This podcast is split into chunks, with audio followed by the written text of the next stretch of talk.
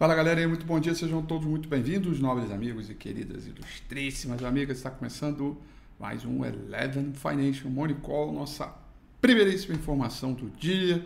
Hoje, terça-feira, 21 dia de setembro de 2021. Panorama hoje dos mercados bem mais aliviado, porém ainda cauteloso, certamente, com o mercado internacional, com o ritmo de mercado. A gente ainda tem aquele feriado na China, é, no Japão, na Coreia do Sul, de modo que a gente fique aí um pouco mais antenado e muito na ansiedade expectativa na volta do feriado da China, do que, que deve acontecer com o seu mercado, como é que vai ser o ajuste, por aí vai. Mas antes disso, é, a gente tem o retorno né, das decisões de política monetária do Japão, é, encontro é, do Banco Central inglês, e Fed, né? Fed vai acontecer amanhã.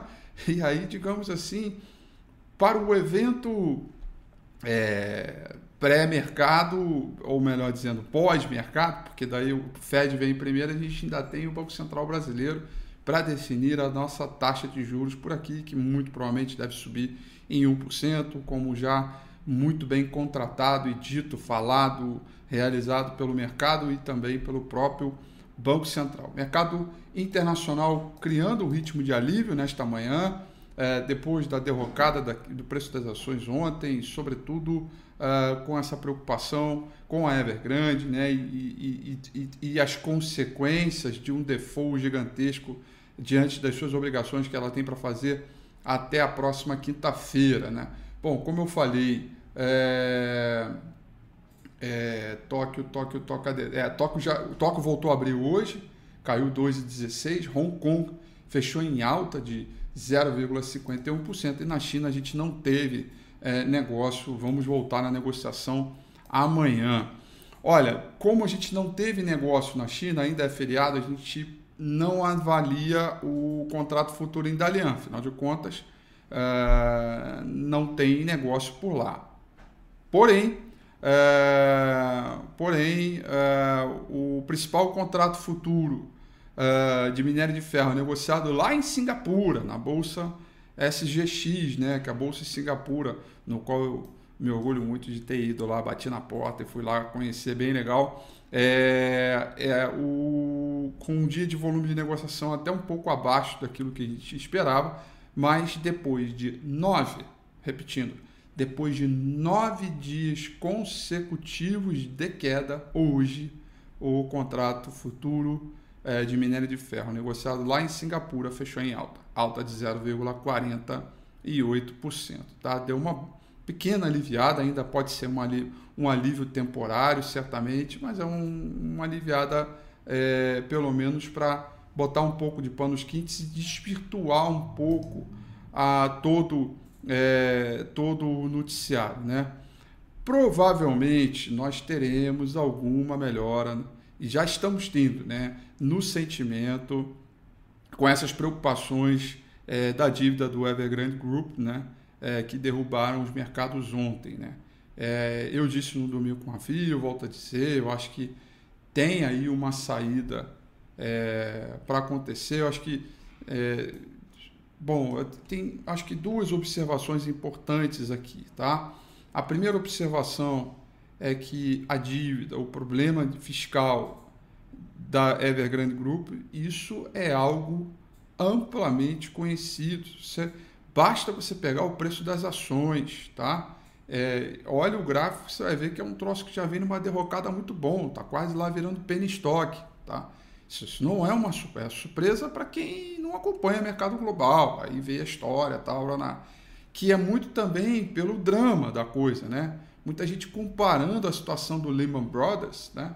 É, nos Estados Unidos com o subprime, com a situação ligada a uma companhia gigantesca, a maior, que tem a maior dívida do mundo e que vou te falar, para mim é uma comparação também não tão legal, porque são situações de mercado completamente diferentes, realidades de mercado completamente diferentes, é, instruções regulatórias completamente diferentes, e aí querem comparar, mas aí, tudo bem, né? A mídia precisa de né, lembrar alguma coisa, Lehman Brothers, ah, não sei o quê, papapá, mas é, são outras realidades. São um caso chinês, é uma preocupação é, da China e que a saída ela deve vir por lá. Tá?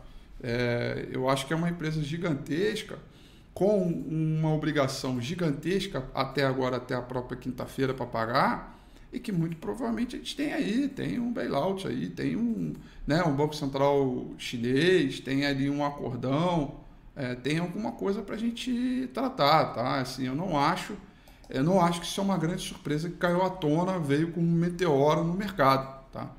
É, então, calma, pera lá, que não é bem assim, tá? É, isso olhando sob o aspecto é, da China. Evidentemente, o que causou, ou melhor dizendo, o que agravou o problema da Evergrande Group certamente são as mudanças do marco regulatório chinês. Né? É, é, isso agravou demais, né? porque você tinha ali algumas regras que foram alteradas e as empresas com maior, número, com maior dívida acabaram sofrendo. Tá? É, então, isso para mim, é, por exemplo, Petrobras, por exemplo, né? Petrobras. Petrobras, ela, ela, ela, o, o problema da dívida dela é amplamente conhecido na época lá, Lava Jato. Mas aí explodiu a Lava Jato, que isso sim foi um verdadeiro meteoro e a gente continuou tendo esse problema por mais algum tempo. E também tinha risco de contágio, também falava que podiam afetar as empresas, podiam afetar as, as subsidiárias, podiam afetar os bancos que davam crédito, uma série de coisas, né? É, é, mas não, assim, é, não. E aí, o que, que, a, o que, que a Petrobras fez, o que, que a Evergrande Group vai precisar fazer? Vender ativos. E o que, que a Evergrande Group já falou desde a semana passada que estava fazendo? Vendendo ativos, inclusive vendendo seus ativos mais caros, a preço de banana, dando liquidez para o mercado e suportando. Então, é uma questão que trata lá e que esse pavor todo, né, que eu acho que é legítimo, tá?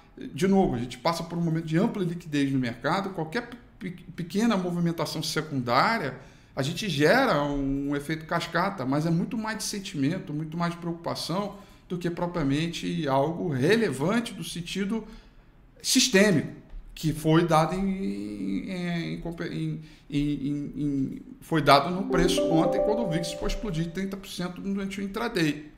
Tá?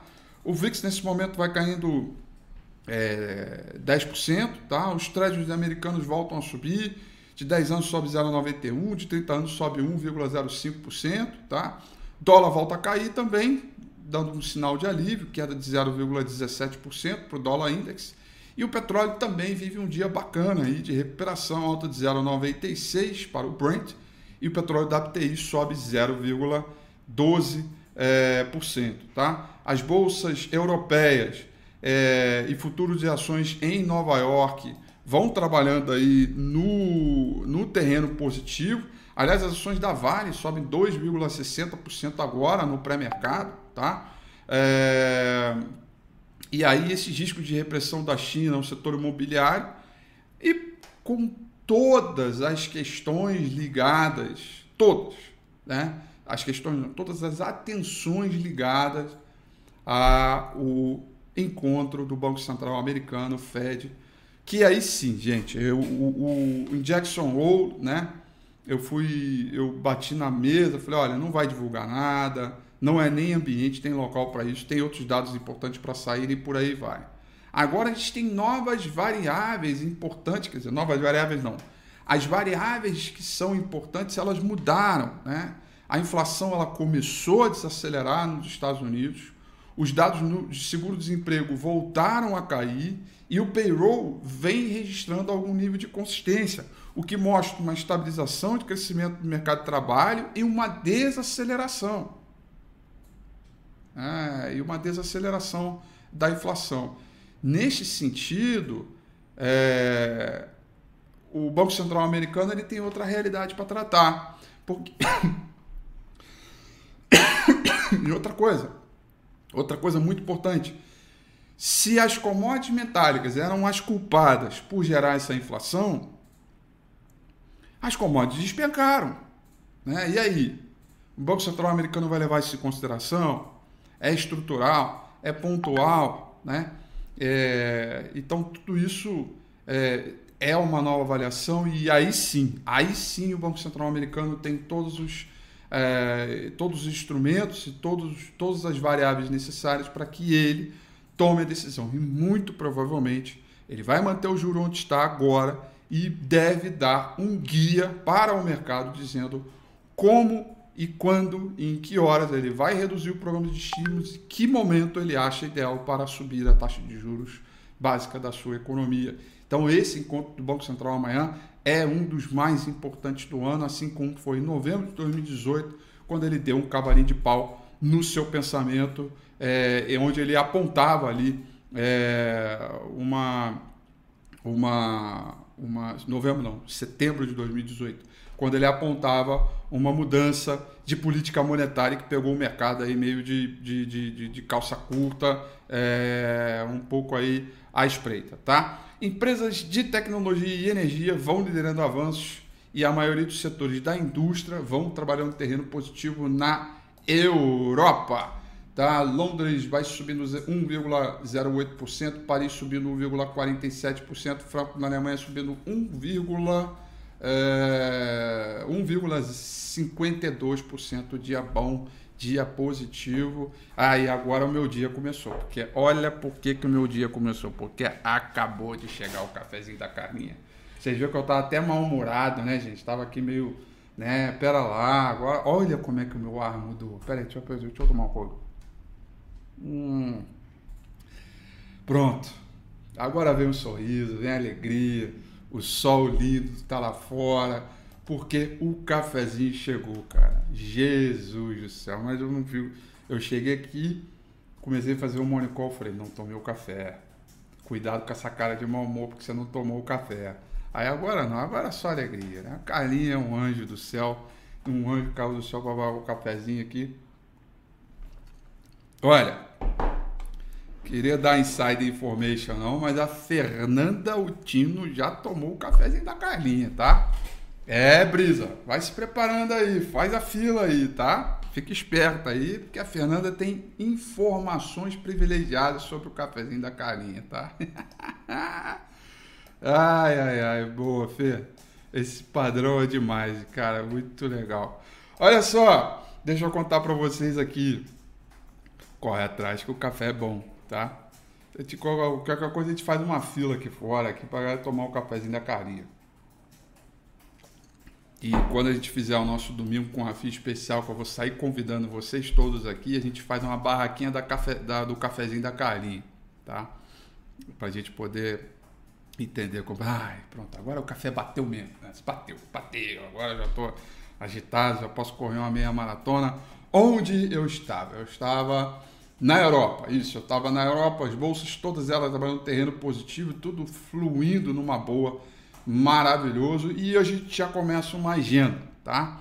Hoje a gente já começa uma agenda importante, a gente tem dados que estão ligados à, à, à construção, é, construção de casas novas, licenças para construção, esses dados estão previstos para sair às 9 horas da manhã.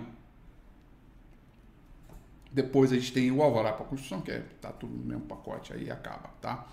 Bom, aí hoje começa o encontro do Banco Central, tá?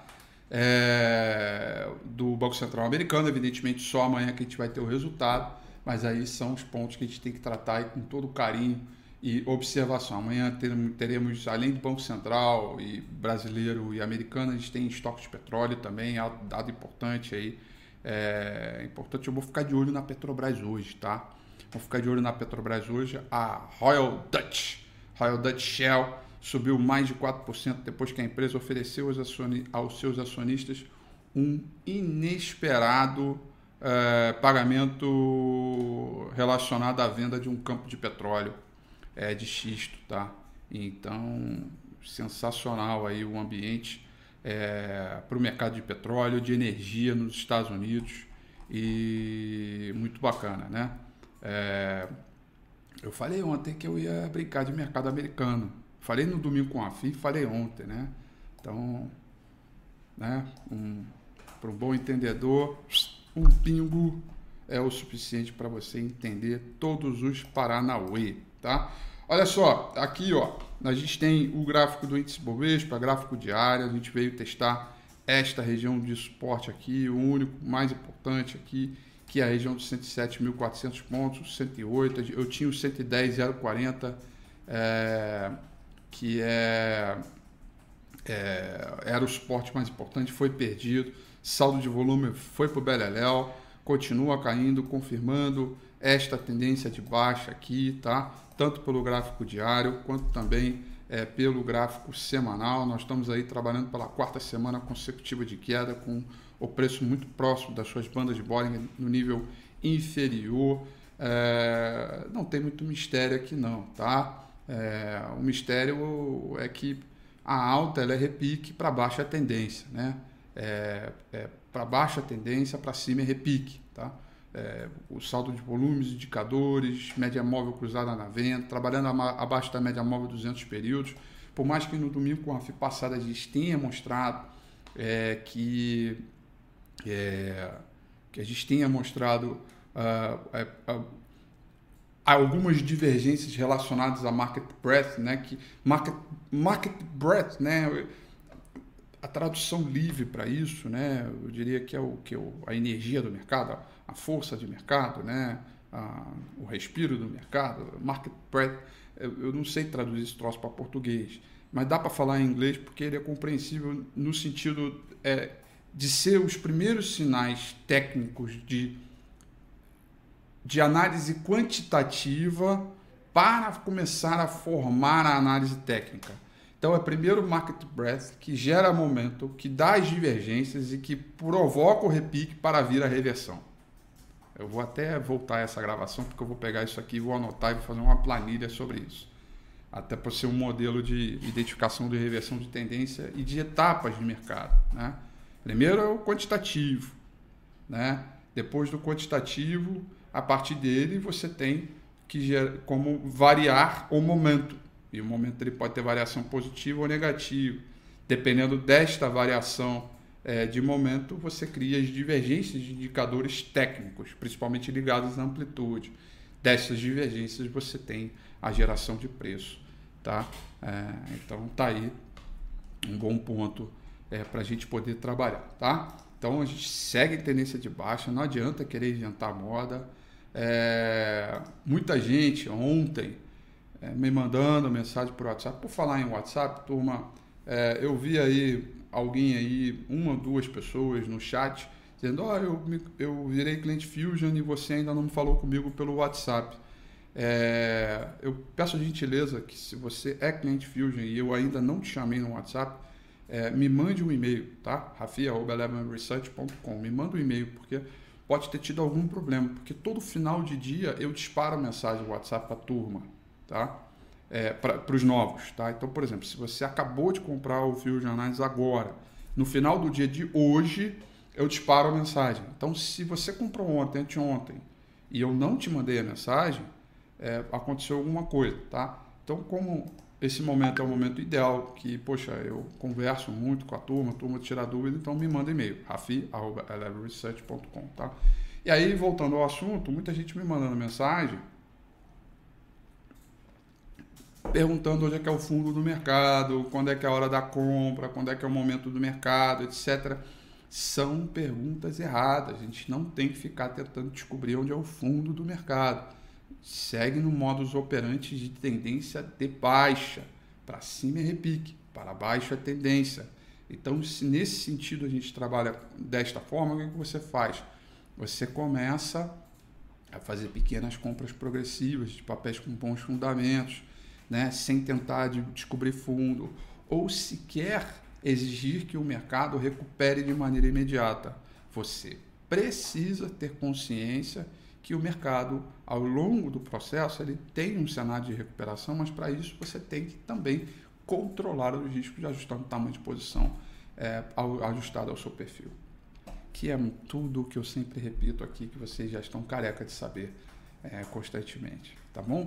Galerinha, muito bom, muito produtivo e muito com muita cafeína o nosso Morning Call de hoje. Eu quero desejar a vocês uma excelente terça-feira, bons negócios, tudo de bom. Amanhã, 8h35 em ponto, a gente está de volta e eu espero já ter começado o Morning Call já tomando um cafezinho aqui porque daí já, já sabe, né? A gente já começa já com outro ritmo, tá bom?